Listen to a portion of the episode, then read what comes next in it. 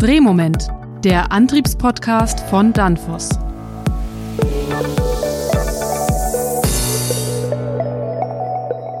Hallo, liebe Zuhörerinnen und Zuhörer. Mein Name ist Robert Weber und willkommen zu einer neuen Folge von Drehmoment, dem Antriebspodcast von Danfoss.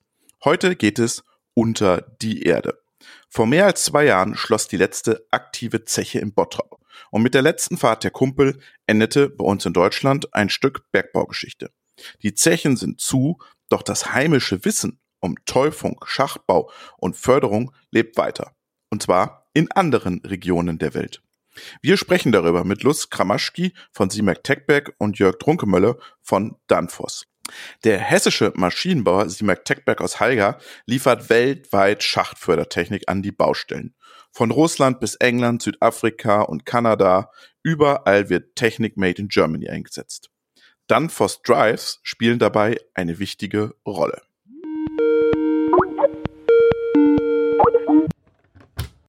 Was ist das für eine wichtige Rolle, Herr Kramaschki? Wir arbeiten gerne mit Danfoss zusammen, weil Danfoss uns im Bereich der Antriebe äh, eine hervorragende Frequenzumrichtertechnologie liefern kann. Äh, eine Technologie, die mittels Sensortechnik unsere Motoren und deren aktuelle Lasten zum Beispiel exakt nach der jeweiligen Anwendung einregeln. Das ist also ein sehr wichtiger Punkt für uns. Wir müssen unsere Motoren sehr präzise ansprechen können. Zum Beispiel, wenn es um eine absolut synchrone Lastverteilung auf kraftschlüssig verbundene Elektromotoren geht oder auch beispielsweise, wenn schwere Lasten allein vom Motor mit vollem Drehmoment bei Drehzahl 0 gehalten werden müssen, das erfordert eine sehr exakte Steuerung der Antriebsmotoren und das bewerkstelligen wir unter anderem sehr gerne auch mit ihrer Technologie. Jetzt bin ich kein Bergbauexperte. Ähm, können Sie das vielleicht etwas näher erklären? Wenn Sie zum Beispiel im Bereich Schachttäufermaschinen beisteuern, das heißt dort, wo Schächte getäuft werden, äh, das wird heutzutage gerne mit ganz modernen äh, Schachtbohrmaschinen gemacht. Das heißt, diese Maschinen werden in den Schacht abgelassen und bohren sich dann sozusagen vertikal nach unten durch. Und diese Maschinen, die hängen an Schwerlastwinden. Für diese großen Bohrmaschinen brauchen sie schon ja bis zu vier Winden, sage ich mal. Und äh, dann müssen Sie über die äh, Steuerung dafür sorgen, dass ja, dass alle diese Winden synchron, dass die Motoren dieser Winden synchron arbeiten. Und das ist die hohe Anforderung, die bei dieser Art äh, Arbeit entsteht. Kommen wir mal zur Technik, Jörg. Was sind die größten Herausforderungen bei so einem Bergbauprojekt für die Drives? Die größten Herausforderungen in diesem Projekt waren sicherlich, dass wir erstens über relativ große Leistungen sprechen. Das heißt, wir haben Antriebe im, im MW-Bereich. Ähm, die Winden arbeiten mit zwei jeweils kraftschlüssig verbundenen Motoren, die zentral auf eine Trommel wirken. Auf dieser Trommel ist halt eben das Seil aufgewickelt und dieses Seil bewegt dann den Förderkorb im Schacht hoch und runter. In dem Schacht werden dann oder in dem Förderkorb werden dann verschiedenste Materialien, ähm, sei es Schutt, sei es Berge, sei es Abraum, sei es Material nach oben gebracht.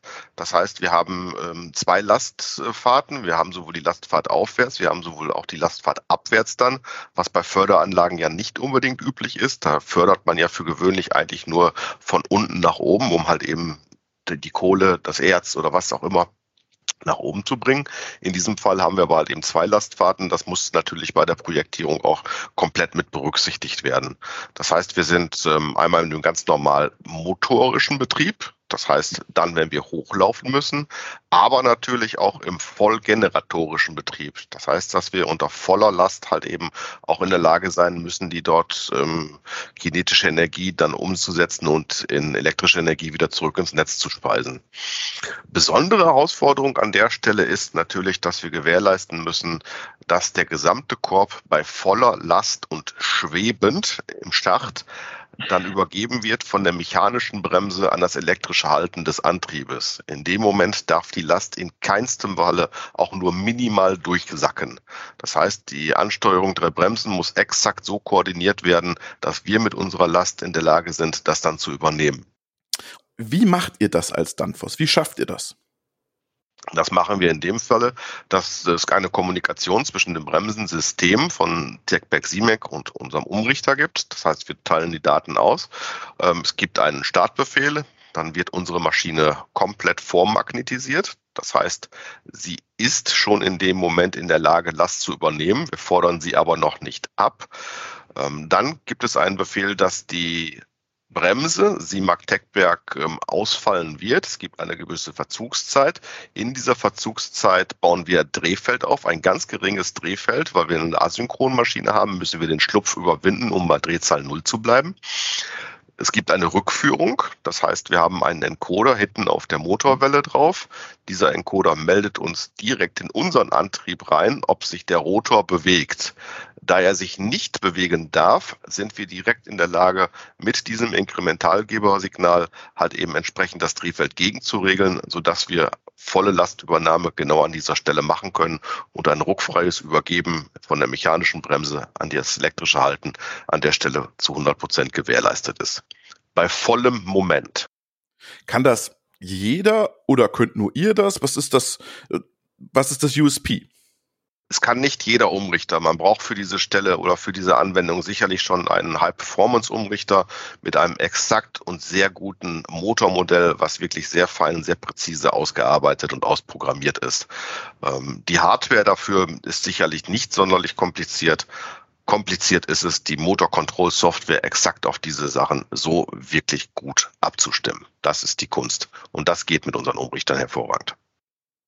Jetzt habe ich Danfoss vor allem erlebt im industriellen Umfeld. Ähm, wie wichtig ist das ganze Thema Bergbau für euch? Der Bergbau wird in Deutschland sicherlich immer so als, ähm, als niedergehende Branche gesehen, was sicherlich auch bestimmt richtig ist. In Deutschland haben wir halt eben keinen Bergbau mehr. Das heißt aber nicht, dass wir in Deutschland nicht noch eine Industrie haben, die den Bergbau beliefert.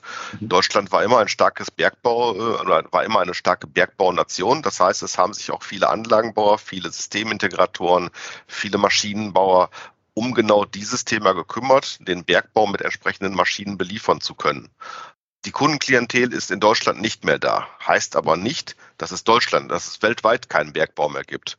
Bergbau ist weltweit sicherlich eher auf dem aufsteigenden als auf dem abnehmenden Ast. Ganz sicher. Ähm, Rohstoffe jeglicher Art fördert man aus den Erden raus. Nicht alles im Tagebau, vieles auch ganz normal untertägig.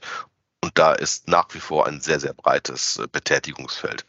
Auch mit Förderbändern, mit allen möglichen Dingen mit ähm, Wasserstandsregelungen, die man braucht, wenn man zum Beispiel einen Tagebau hat, dass man das Wasser aus den, äh, aus den Tagebauten entsprechend absenken kann und diese Dinge. Also Bergbau ist für Danfoss nach wie vor ein sehr interessantes und großes Thema.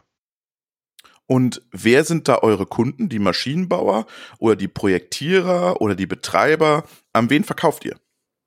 Sowohl die Endkunden sind sicherlich unsere, unsere Ansprechpartner, wie natürlich auch die Systemlieferanten oder die Anlagenbauer.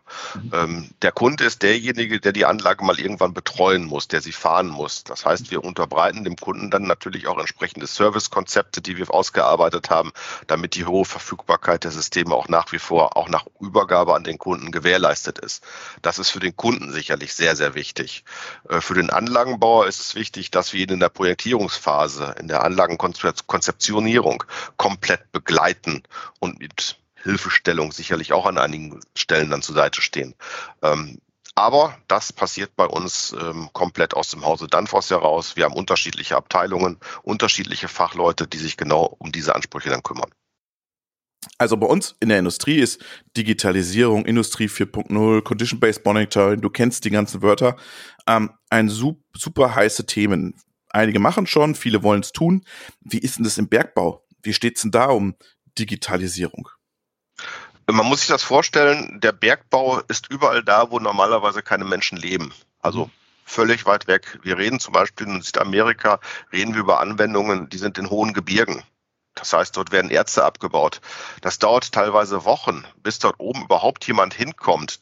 Wenn wir über 3000 Meter sprechen, dann dürfen viele Leute nicht mal dort eben oben hin aus medizinischen Gründen heraus. Es müssen Tests gemacht werden, damit sie überhaupt hin dürfen und, und, und. Heißt, wenn dort oben irgendwas passiert, ist es sehr aufwendig, Servicetechniker dort oben hinzubringen.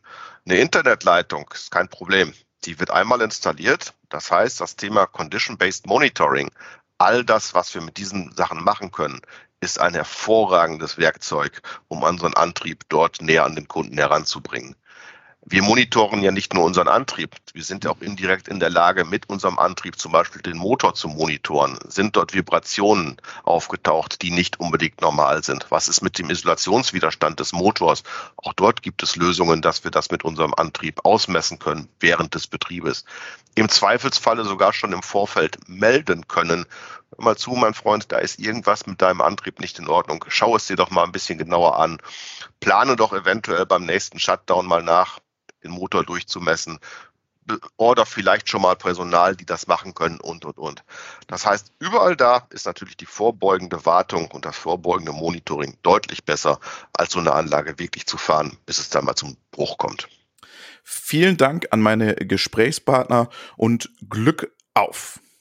Was haben wir gelernt? Der Bergbau ist ein Wachstumsmarkt auch für die Antriebstechnik. Ich fand es vor allem interessant, wie präzise dort gearbeitet wird und welche Herausforderungen die Technik bestehen muss. Und es gibt auch Digitalisierung im Bergbau. Bis zum nächsten Mal, Ihr Robert Weber.